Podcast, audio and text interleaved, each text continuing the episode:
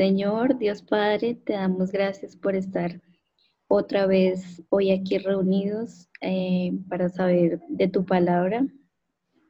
Gracias Dios Padre por el trabajo que me concediste. Em, sé, eh, sé que siempre estás ahí para mí, estás ahí para nosotros. Lo que pasa es que muchas veces se nos olvida porque es que el mundo es, es difícil. y pues por las cosas que hacemos se nos olvida muchas veces, Dios Padre, se nos olvida eh, orarte, eh, agradecerte por todo lo que nos das. En este día, Señor Dios Padre, te pido que envíes el Espíritu Santo para que entre en nosotros sabiduría y poder aprender tu palabra, Señor, y no solo aprenderla, sino también ponerla en práctica. Tu Dios Todopoderoso, bendícenos siempre eh, en los momentos difíciles. Eh, recuérdanos que tú siempre estás ahí. no siempre las cosas son, que nos pasan tienen que ser buenas, muchas cosas que nos pasan malas pueden ser por nuestros errores, porque tú quieres que nosotros aprendamos de ello. Gracias Señor Dios Padre por este nuevo día, por estar con vida, estar con salud, al igual que también ten misericordia de nosotros que somos pecadores, pero que queremos, pero que estamos aquí porque queremos aprender de tu palabra, Señor. Eh, eh, bendito seas por siempre. Amén. Amén. Gracias, Ingrid. Estamos estudiando el Padre Nuestro. Estamos eh, estudiando como muy eh, a profundidad, ¿cierto? Entonces hemos visto el Padre Nuestro, que estás en los cielos, santificado sea tu nombre. Hasta ahí hemos visto. Así que hoy vamos a ver lo que sigue. Entonces, para ello, vamos a leer el libro de Mateo, capítulo 6, versículos del 9 al 13. Dale, aquí ya lo tengo. Entonces dice, vosotros pues oraréis así, Padre nuestro que estás en los cielos, santificado sea tu nombre. Venga tu reino, hágase tu voluntad como en el cielo, así también en la tierra. El pan nuestro de cada día, dánoslo hoy, y perdónanos nuestras deudas, así como también nosotros perdonamos a nuestros deudores y no nos metas en tentación, mas líbranos del mal, porque tuyo es el reino, el poder y la gloria por todos los siglos. Amén. Así es. Bueno, entonces, acabamos de leer el Padre Nuestro, la oración que Jesús eh, nos ha enseñado. Y fíjense que él, o sea, dice esta oración del Padre Nuestro es porque los discípulos le preguntan, le preguntan a Jesús cómo, cómo debemos orar. Entonces, eh, aquí Jesús dice, cuando oren, oren así, dos puntos. Entonces, eh, hoy nos vamos a centrar en venga tu reino. ¿sí? Ya hemos visto, Padre nuestro que estás en los cielos, santificado sea tu nombre, venga tu reino. Y hoy nos vamos a enfocar en esa frase, venga tu reino. Entonces, Obviamente, eh, pues está la pregunta, ¿cuál será ese reino?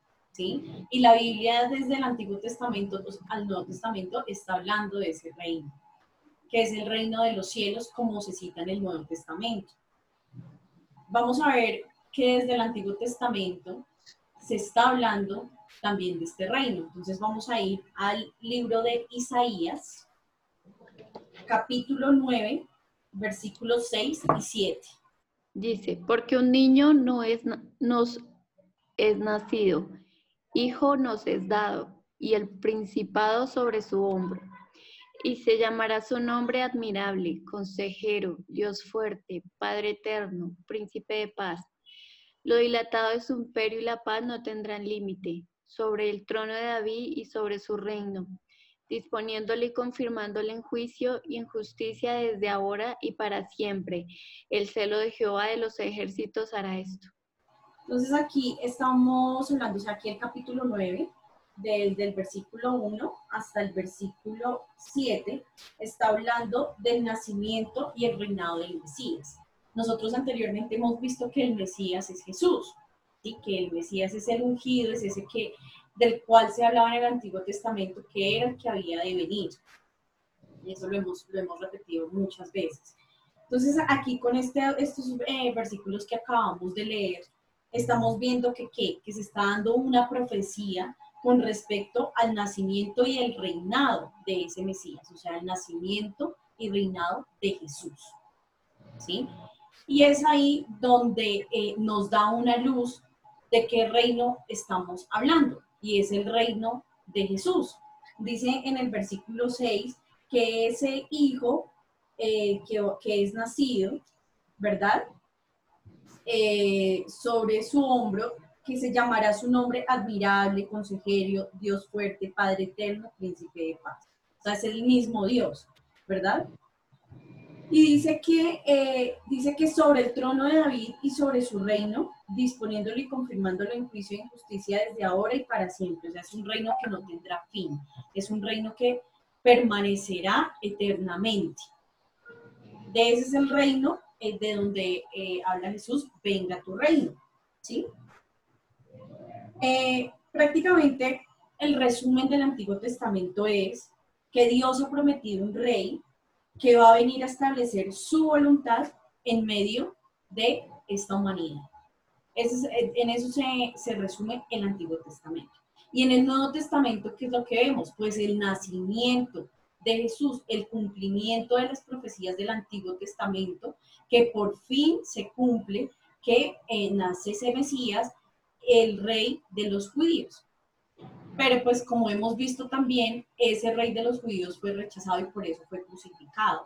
Fue rechazado por los judíos en esa época, ¿sí?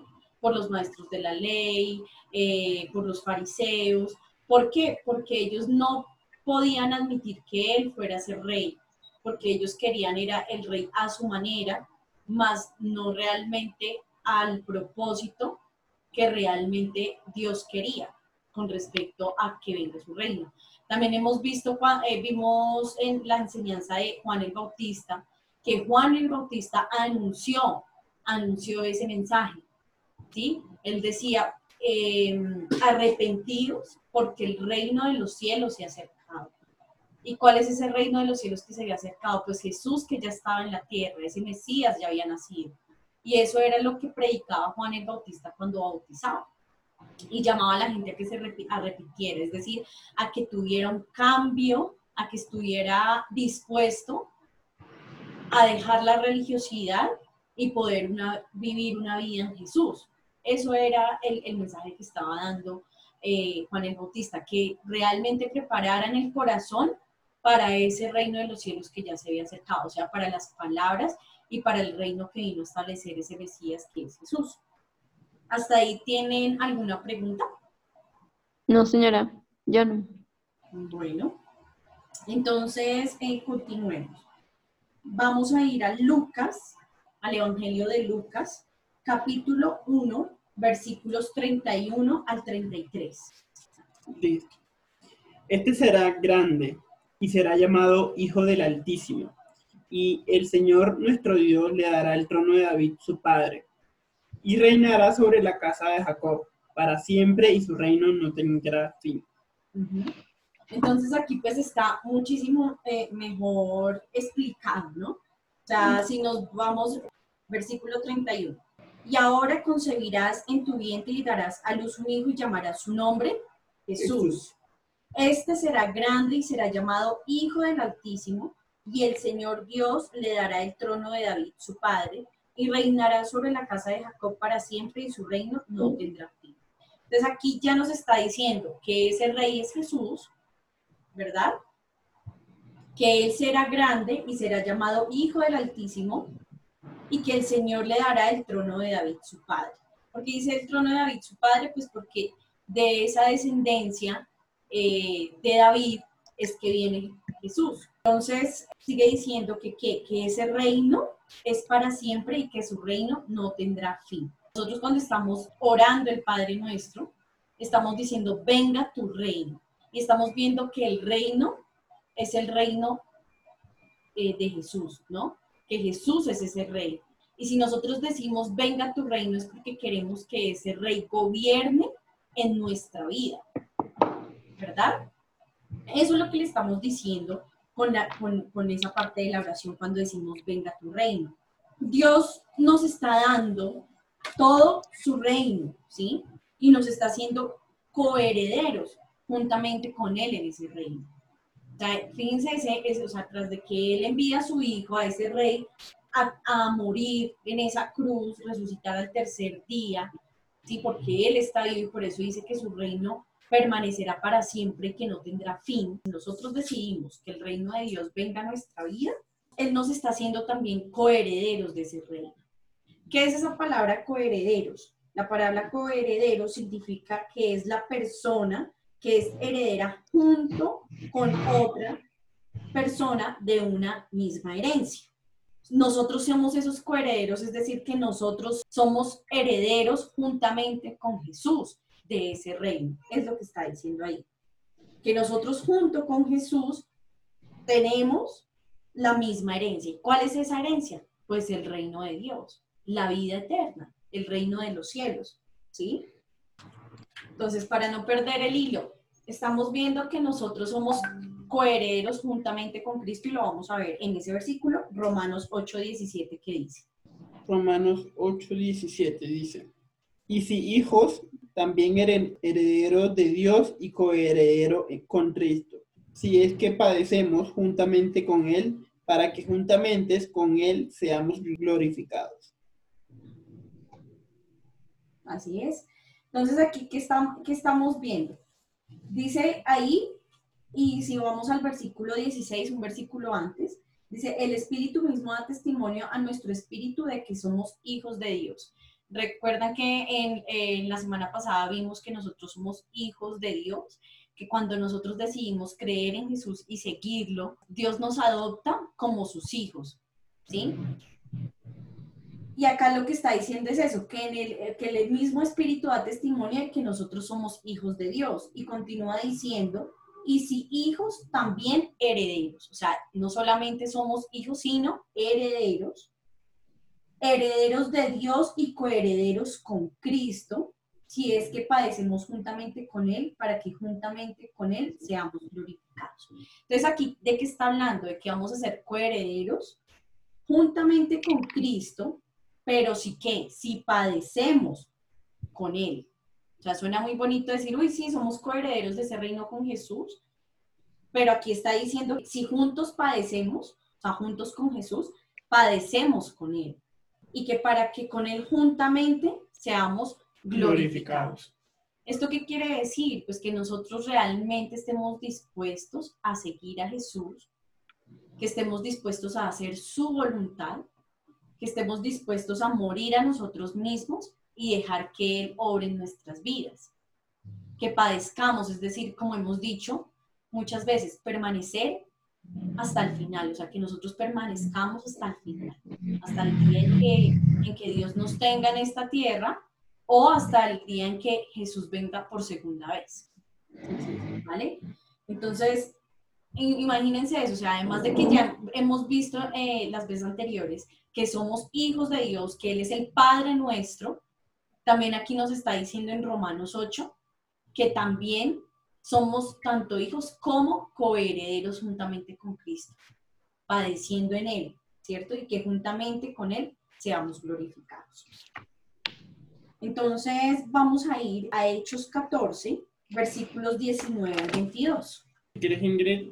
Entonces vinieron unos judíos de Antioquía y de Iconio, que persuadieron a la multitud, y habiendo apedreado a Pablo, le arrestaron fuera de la ciudad pensando que estaba muerto. Pero rodeándole los discípulos se levantó y entró en la ciudad, y el día siguiente salió con Bernabé para Derbe. Y después de anunciar el Evangelio a aquella ciudad y de hacer muchos discípulos, volvieron a Listra, a Icono y Antioquía, confirmando los ánimos de los discípulos, exhortándolos a que permaneciesen en la fe y diciéndoles, es necesario que a través de muchas tribulaciones entremos en el reino de Dios. Bueno, entonces hago como una, una eh, contextualización rápida de qué está pasando acá. Pablo y Bernabé, ¿sí? Estaban en Iconio y en Listra, pasaron, o sea, que son regiones, eh, ciudades, y entonces ellos pues estaban en ese momento que anunciando la buena noticia. Hemos visto que la buena noticia es que dar a conocer a Jesús. Y eso era lo que estaba haciendo Pablo y, Bernabé. Eh, veamos el versículo 8 del mismo capítulo 14. Dice, y cierto hombre de Listra estaba sentado imposibilitado de los pies, cojo de nacimiento que jamás habían dado. Este oyó hablar a Pablo, el cual fijando en él sus ojos y viendo que tenía fe para ser sanado, dijo a gran, voz, levántate derecho sobre tus pies. Y él saltó y anduvo. Entonces la gente, visto lo que Pablo había hecho, alzó la voz diciendo en lengua licaónica, dioses bajo la semejanza de hombres han descendido a nosotros. Y a Bernabé llamaban Júpiter y a Pablo Mercurio, porque este era el que llevaba la palabra y el sacerdote de Júpiter, cuyo templo estaba frente a la ciudad, trajo toros y guirnaldas delante de las puertas, y juntamente con la muchedumbre quería ofrecer sacrificios. Cuando lo oyeron los apóstoles Bernabé y Pablo, rasgaron sus ropas y se lanzaron entre la multitud, dando voces y diciendo, varones, ¿por qué hacéis esto? Nosotros también somos hombres semejantes a vosotros, que os anunciamos que de estas vanidades os convirtáis al Dios vivo que hizo el cielo y la tierra, el mar y todo lo que en ellos hay. Entonces, fíjense que, o sea, lo que ocurre ahí es que Pablo sana a un cojo, ¿verdad? Y entonces la gente de esa región empezó a decir que ellos eran dioses y empezaron a llamarlos que, era, eh, que eran Júpiter y Mercurio, ¿cierto? ¿Qué fue lo que hicieron Pablo y Bernabé. Se rasgaron las vestiduras porque no era la intención de ellos que los adoraran o que los tomaran por dioses. ¿sí? Y esto aquí me parece muy, realmente se, me asemeja mucho a lo que está pasando hoy en día en muchas iglesias. Así que muchos pastores, muchos que se dicen ser apóstoles, llamados y siervos del Señor, en vez de tener esta actitud que tienen Pablo y Bernabé de rasgar sus vestiduras, o de entristecer su corazón y decir, hey, hey, a mí no me tienen que adorar, sino que realmente ellos que querían, que se convirtieran a ese Dios vivo. Sino que estos, estos eh, que se dicen llamar pastores y apóstoles les encanta es que, que, que los alaben y que los tomen como dioses, ¿cierto? Y, ay, no, el apóstol no sé qué, el pastor no sé quiéncito, y les encanta es que, que les alaben. Y ahí es cuando, cuando los hombres, desafortunadamente, lo que hacen es que adorar a dioses falsos. ¿Sí? Pero aquí en esta, en esta porción que, está, que estamos leyendo en este momento, ¿por qué la estamos leyendo? Porque ellos estaban que anunciando la buena noticia, ¿verdad? O sea, estaban viviendo el reino de los cielos, el reino de Jesús, porque ellos creían en ese Jesús. Además de eso, Pablo sana al cojo de nacimiento, ¿verdad? Y ellos lo que dicen es, no, o sea, nosotros no queremos que ustedes nos llamen dioses y se rasgan las, las vestiduras. El rasgarse las vestiduras en esa época era un acto como de, de dolor, un acto como de, de, que no podían soportar algo. ¿Sí? Y aquí lo que hacen es como nosotros lo que realmente estamos es anunciando que de estas vanidades os convirtáis al Dios vivo. ¿Sí? de estas que vanidades, las vanidades del mundo, ¿sí? La vanidad de este mundo. ¿Quién es el, pues, el príncipe de este mundo? Satanás, ¿sí? Y muchas veces a veces nos dejamos nosotros que llevar por las vanidades de este mundo y nos desviamos y dejamos de qué? De creer en Jesús y dejamos de, de también que vivir el reino de Dios. Y entonces ellos aquí les dicen, eh, que convirtas al Dios vivo, que es el que hizo el cielo, la tierra, el mar y todo lo que en ellos hay. Y lo que vemos más adelante es que esta gente no soportó el mensaje y cuando ya los estaban, o sea, fíjense este, este contraste, o sea, primero los quieren alabar, les ponen nombre de dioses, Júpiter, Mercurio, y después cuando ellos dicen, no, no hagan esto porque lo que queremos anunciarles es la buena noticia, mostrarles al Dios vivo, real, que hizo el cielo y la tierra, lo que hacen es que apedrearlos mostraron a Pablo a las afueras de la ciudad pensando que ya estaba como medio muerto, ¿verdad? ¿Y qué es lo que dice el versículo 22? Dice, confirmando los ánimos de los discípulos, exhortándoles a que permaneciesen en la fe. ¿Qué es lo que, eso es lo que estaban haciendo Pablo y Bernabé. Y diciéndoles que, ¿qué? que permaneciesen en la fe. Y les dijeron, es necesario que a través de muchas tribulaciones entremos en el reino de Dios. Porque ellos estaban diciendo eso. Porque como hemos dicho una y otra vez en el grupo, el seguir a Jesús cuesta. El seguir a Jesús no es que sea todo felicidad. Dice aquí que hay tribulaciones, o sea, que hay pruebas. ¿Cuál era esa tribulación que, a las que se refería en ese momento Pablo? Pues el, el, pagar el precio por dar el mensaje, por no dar el mensaje que la gente quiere escuchar, sino por dar el mensaje que realmente nos encomendó Jesús que diéramos. Y es darlo a conocer a Él, ¿sí? No dar el evangelio falso de que con Él todo lo vamos a tener, no, aquí dice que vamos a tener tribulaciones, ¿sí? Y que es necesario que, que, que atravesemos muchas tribulaciones para que entremos en el reino de Dios. Entonces, eso es algo muy importante que nosotros debemos eh, tener claro hoy, que si nosotros realmente oramos diciendo, venga tu reino, que nosotros realmente estemos conscientes de que vamos a pasar tribulaciones, de que no va a ser fácil, pero que Él siempre va a estar ahí para qué? Para ayudarnos. En el mundo tendréis aflicción, pero confiad que yo he vencido al mundo. Entonces, realmente la vida de fe, ¿de qué trata? Ustedes ustedes les hago como esa pregunta de qué trata realmente la vida de fe. Y cuando hablo de la vida de fe es cuando nosotros queremos, permitimos que Dios haga en nosotros, cuando reconocemos que somos malos y queremos tener una vida con Él y queremos seguirle. Pero la pregunta para que me la contesten Juanda e Ingrid hoy es, para ustedes, la vida de fe, ¿de qué se trata? ¿De qué se trata vivir la vida de fe? Eh, pues la vida fea al final se termina mm, em, o, se resumiría para mí eh, de cierta manera como en compartir pues la, la buena nueva de, del Señor Jesucristo y por supuesto de permanecer en todo tiempo en la fe, eh, en esa fe de creer que Jesús pagó por nuestros pecados en todo tiempo. Entonces, pues para mí es eso, sería predicar la buena nueva y, mantenernos siempre en la fe. Ingrid. Mm, para mí la vida de fe significa, pues, ¿cómo lo dijese? Tener fe en un Dios, en el Dios único y verdadero, que, del cual no vemos, ¿verdad? No, no, o sea, no, no tocamos, no, no podemos ver. Ahí pues está la fe, porque eh, adoramos a un ser al que no hemos visto, pero que sabemos que existe. Nuestro corazón nos dice que existe. Entonces, es seguir todas las, eh, digámoslo así, los, los mandamientos, de sabernos comportar, de, aunque estemos viviendo en este mundo, eh, digámoslo, em, como hay una imagen de, José que vivía, José, em, me refiero al, José de los hermanos, que él vivía en el mundo, pero no hacía parte del mundo. Y lo mismo Daniel.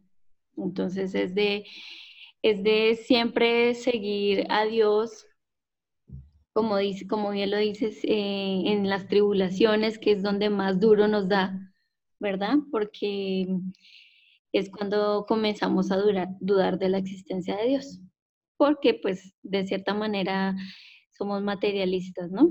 Entonces cuando nos comienza a ir mal, entonces o nos pasa algo malo, comenzamos a, a torturarnos y a decidir alejarnos de Dios puede ser eh, cuando nuestra fe es una fe mm, como un granito de mostaza, eh, estas cosas nos enseñan. Pero a veces los que tenemos una fe más endeble, las cosas que nos pasan malas muchas veces nos hacen alejar un poco de Dios. Entonces, vivir en la fe es, es eso, tener fe en, un, en Dios y estar con Él en las buenas y en las malas y si vivimos en este mundo, eh, vivir, vivir en este mundo, pero, pero siguiendo a Dios. o sea, es, algo difícil, pero eso para mí es vivir en la fe. Ok, gracias. Bueno, ustedes en, muchas de, las, de las cosas que acaban de decir, pues eh, están, están en lo cierto. Realmente la vida de fe trata es de que lo que Dios prometió por miles de años, por más de dos mil años, que Él prometió que fue, que iba a venir un rey, que iba a venir ese Mesías, o sea, que iba a venir Jesús, al cual hoy estamos conociendo, ¿sí? Que realmente Él cumplió, Él cumplió su palabra en Jesucristo, o sea, porque vino ese Mesías, porque vino Jesús, murió y resucitó al tercer día, ¿verdad? Y que Él es el rey, Él es el rey de nuestra vida, Obviamente si nosotros decidimos que Él sea nuestro rey.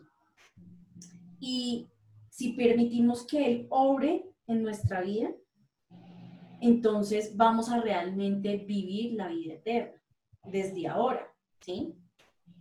De eso trata la vida de fe, de que nosotros podamos vivir la vida eterna, o sea, realmente la plenitud de la existencia, que podamos encontrar la plenitud de la existencia en quién, Jesús, que podamos hacer parte del reino de los cielos. De eso trata la vida de fe, ¿sí?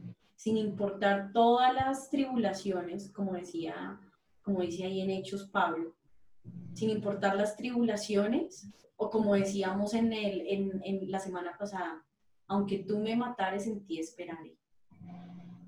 ¿Sí? O sea, sin importar lo que pase, las circunstancias, poder que permanecer, como decía Juan ahorita, o sea, permanecer en esta vida de fe, permanecer hasta el final sin importar, ¿sí?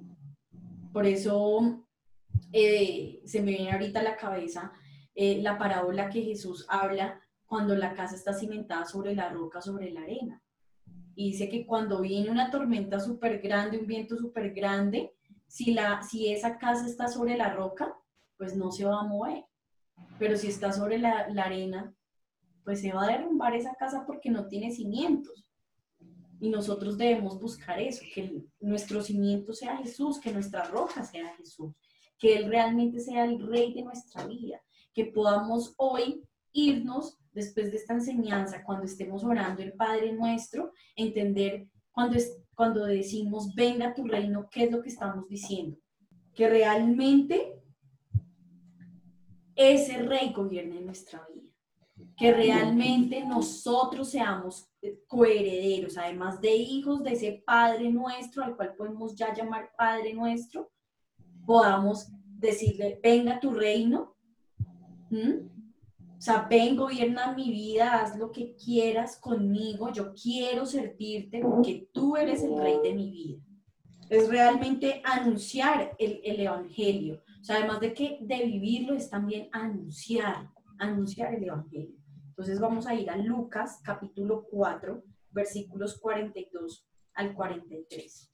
Listo, dicen. Cuando ya era de día, salió y se fue a un lugar desierto, y la gente le buscaba, y llegando a donde estaba, le detenían para que no fuera de ellos. Pero él les dijo, es necesario que también a otras ciudades anuncie el Evangelio del reino de Dios, para, e, para, porque para esto, me, para esto he sido enviado. Ok.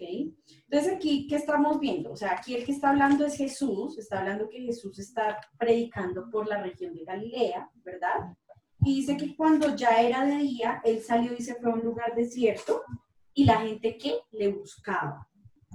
¿Sí? Y cuando llegaban a donde él estaba, le detenían para que no se fuera. O sea, ellos no querían que Jesús se fuera de allí. Pero, ¿qué les dijo Jesús? ¿Qué les contesta? Les dice, es necesario que también a otras ciudades anuncie el Evangelio del Reino de Dios, porque para esto es sido enviado.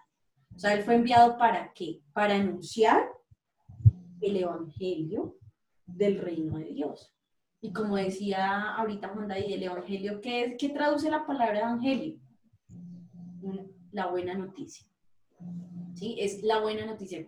¿Y cuál es esa buena noticia? Pues que se ha acercado ese reino, que el reino de los cielos está aquí, o sea, que Jesús está vivo, ¿sí? La buena noticia es que venga, conozca a Jesús, Porque en Jesús que vamos a tener la plenitud de nuestra existencia. O sea, le vamos a encontrar sentido a nuestra vida.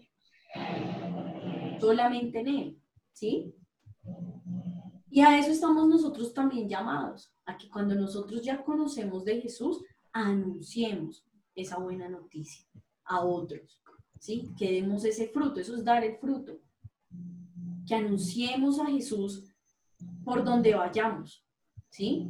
En nuestro trabajo, en nuestro hogar, en nuestra casa, con nuestros amigos, con nuestros familiares. A eso estamos nosotros llamados, ¿sí? Porque también así como, como dijo Jesús, o sea, porque para esto he sido enviado. Y ustedes recuerdan que, o sea, cuando Jesús resucitó, ¿qué fue lo que les dijo a los discípulos? Vayan y anuncien el Evangelio, hagan discípulos a todas las naciones, prediquen y bauticen en el nombre de Jesús. Y ese mandamiento, así como decía Ingrid, estamos para claramente cumplir los mandamientos, ¿sí? Y uno de los mandamientos, ¿cuál es? Pues dar a conocer a Jesús, dar a conocer la buena noticia. Y eso es vivir el reino de los cielos. Eso es vivir el reino de los cielos. Por eso, eh, como dice eh, también en la, en la palabra, que busquemos primeramente el reino de Dios y su justicia y lo demás será añadido. Vamos a, Mateo 6, que es allí donde está, Mateo 6, versículos 31 al 34. Le voy a pedir el favor a Ingrid para que lo lea. Repito, Mateo capítulo 6, versículos 31 al 34. Dice, no os afanéis pues diciendo, ¿qué comeremos o qué beberemos o qué vestiremos? Porque los gentiles buscan todas estas cosas, pero vuestro Padre Celestial sabe que tenéis necesidad de todas estas cosas. Mas buscad primero el reino de Dios y su justicia, y todas estas cosas os serán añadidas. Así que no os afanéis por el día de, mañana, porque el día de mañana traerá su afán. Basta cada día su propio mal. ¿Qué es lo que está diciendo aquí? Él ya sabe nosotros que tenemos necesidad, ¿cierto? Él ya lo sabe. Dice, pero vuestro Padre Celestial sabe que tenéis necesidad y dice, más buscad primeramente el reino de Dios y su justicia y todas estas cosas os serán añadidas. O sea, de lo que tenemos necesidad, además de la necesidad de, de tener esa sed y esa hambre eh, en el espíritu. O sea, cuando yo me refiero a tener sed y hambre, es que es cuando nosotros queremos buscarle, queremos eh, conocerle cada día más. Eso es tener sed y tener hambre de Él. ¿Sí? O sea, que queremos conocerle más, que realmente queremos vivir para Él. Dice Él que qué? Que Él sabe que tenemos necesidad, pero que nosotros que nos enfoquemos en buscar primeramente su reino, el reino de Dios y su justicia, y que esas cosas de las que nosotros tenemos necesidad van a, o sea, son añadidura. O sea, Él no, las, no la va a dar. O sea, no nos preocupemos porque ¿qué es lo que dice ahí eh, después? Continúa diciendo que, pues porque no nos debemos afanar porque eh, el día de mañana trae su propio afán. O sea, no nos debemos, ay, no, pero es que mañana tengo que pagar esto, es que mañana tengo que hacer esto, esto, esto. No, viva el hoy, porque al igual puede que hoy partamos de este mundo, ¿sí? O sea, no sabemos hasta cuándo vamos a tener la existencia en este mundo que es pasajero. Pero, por eso él dice, cada día trae su propio afán. ¿Sí? Entonces dice, basta cada día su propio mal. Entonces aquí ¿de qué nos está hablando? Es realmente en tener esa confianza en Él.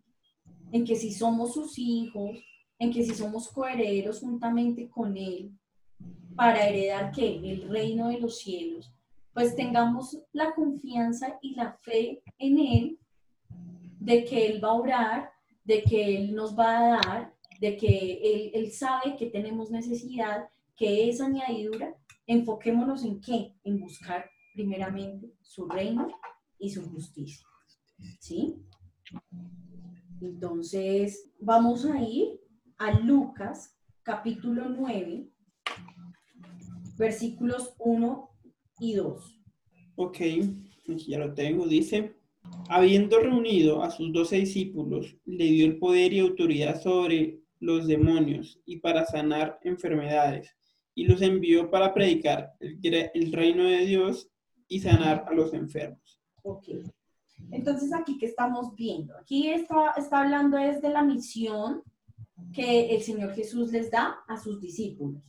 ¿sí? Entonces dice que Él, cuando reunió a sus doce discípulos, les dio poder y autoridad sobre todos los demonios y para sanar enfermedades. ¿Cierto? Entonces, ¿qué es lo que está diciendo aquí? Que realmente ese reino tiene autoridad. O sea, antes no se podía echar fuera demonios. ¿Por qué? Porque no había autoridad. Pero como Él encomendó a sus doce discípulos, dice que les dio poder y autoridad, porque Él es el rey. ¿Sí? Como dice la palabra, su nombre es qué? El nombre de Jesús es qué? Es el nombre sobre todo nombre. Correcto. ¿sí? Es el nombre sobre todo nombre. Y en ese nombre, en el nombre de Jesús, es que nosotros podemos echar fuera demonios. Es que podemos tener esa autoridad. ¿Por qué? Porque en el nombre de Jesús hay esa autoridad, como lo está diciendo ahí, ¿no? O sea, les dio la autoridad sobre todos los demonios y para sanar enfermedades. Y usted y yo tenemos esa autoridad porque hacemos parte de ese reino de los cielos porque somos coherederos juntamente con Cristo. Cristo es el mismo Mesías, el ungido, el mismo Jesús, ¿sí? Y su nombre sobre todo nombre. Entonces no debemos temer porque pues aquí, si nosotros hacemos parte de ese reino, dice que Él nos da la autoridad. Cuando, cuando nosotros decidimos entregarle nuestra vida, cuando nosotros decidimos decirle, sí, obra en mi vida, Tú tienes toda la autoridad, todo el control de mi vida. Ven, yo quiero que sentir, vivir la plenitud de la existencia en ti, Jesús. Pues, ¿qué pasa? Que Él nos, no, además de que nos hace sus hijos, nos hace que coherederos. Entonces podemos tener la autoridad en ese nombre que es sobre todo nombre. Como lo está diciendo ahí, ¿sí?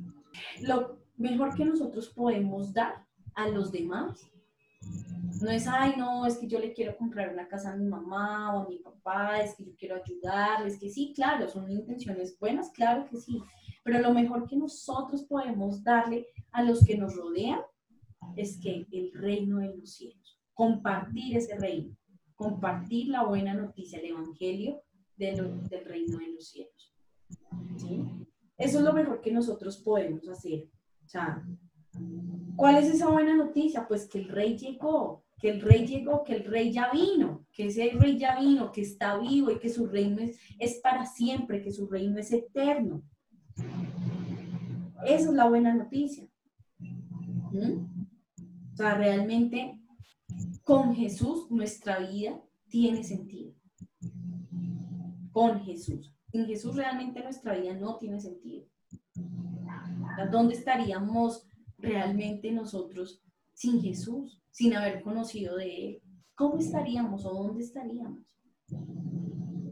Por eso, como hemos visto, Él es un Padre bondadoso, de misericordia, un Padre de amor, un Padre que nos rescató, un Padre que se fijó en nosotros, que se mostró, que quitó todas las tinieblas y que alumbró su luz admirable en nosotros. Y, y por eso la palabra de Dios dice que seamos la luz de este mundo, que no seamos como esa lámpara que se esconde debajo de una mesa, porque nadie puede ver esa luz, sino que realmente nosotros podamos ser la luz. Él es la luz, ¿no? Él es la luz, Él es la verdadera luz, así lo dice la palabra. Y nosotros venimos a, que, a, a- a mostrar esa luz también porque ya el Espíritu Santo está en nosotros. Porque nosotros, ¿qué? Somos hijos de Él, coherederos juntamente con Él. ¿Hasta ahí tienen alguna pregunta? Entonces, eh, vamos a ir a Lucas, capítulo 11, versículo 20. Eh, mas si por el dedo de Dios hecho yo fuera a los demonios, ciertamente el reino de Dios ha llegado a vosotros. Entonces ahí es para complementar la idea que estábamos viendo ahorita. Ahí quién está hablando, ahí está hablando Jesús, ¿sí? Aquí qué estaba pasando, pues que sencillamente estaban, estaban diciendo que, que Jesús echaba a los demonios por Belcebú, el príncipe de los demonios. O sea, imagínense esa, esa dominación, o no sé cómo decirlo, pero terrible cuánta maldad había en, en, los fariseos, en los judíos, que dijeron, ah, ese Jesús echa fuera los demonios es por Belcebú, el príncipe de los demonios. ¿Sí? Entonces le, le hacen ese comentario a Jesús, ¿sí? ¿Y qué es lo que dice, qué es lo que dice Jesús? Jesús dice, todo reino dividido contra sí mismo no prevalece. Una casa dividida contra sí misma cae.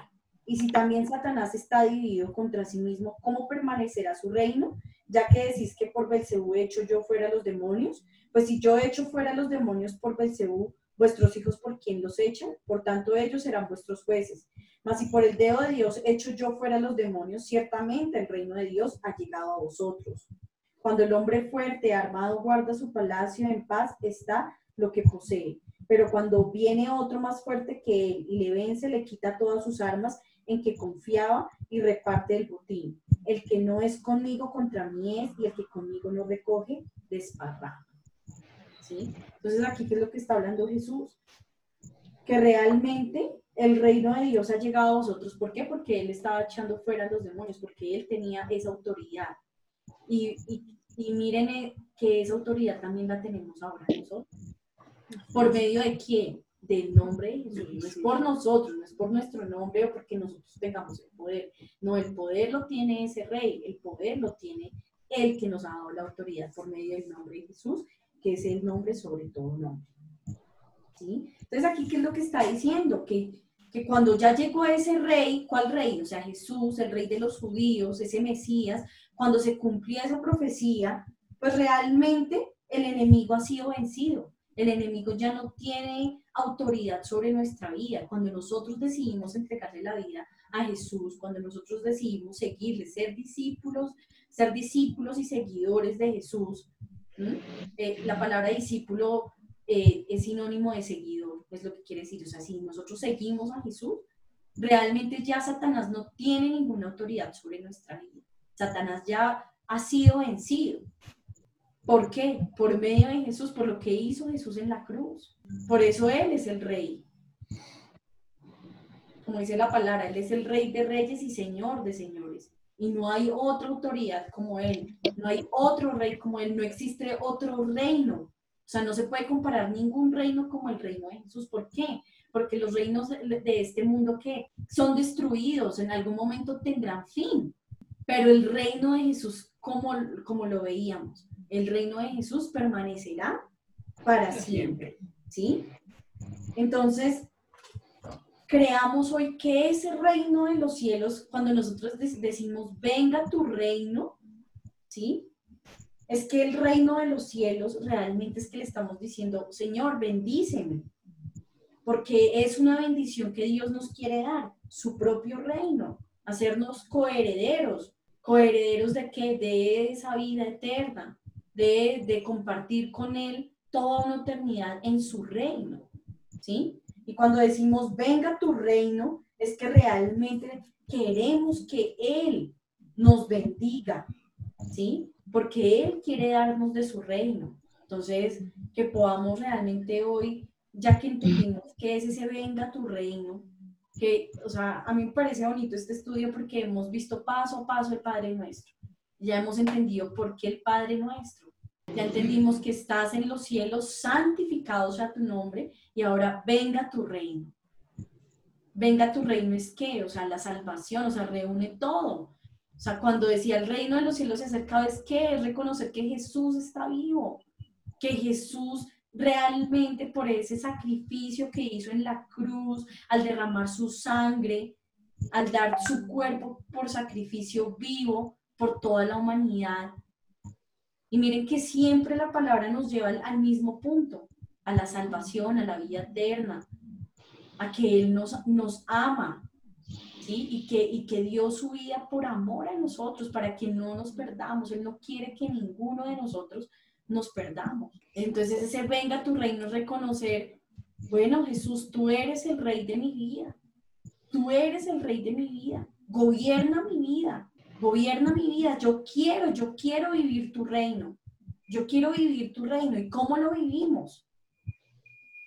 Pues permaneciendo en Él, dejando que Él nos use, dejando que Él que haga en nuestra vida, que Él nos limpie, que Él nos santifique, que Él nos justifique, que Él gobierne nuestra vida que nosotros podamos rendirnos ante Él, arrodillarnos ante Él, decirle, sí, Jesús, me rindo, yo solo o sola no puedo, pero en ti podemos.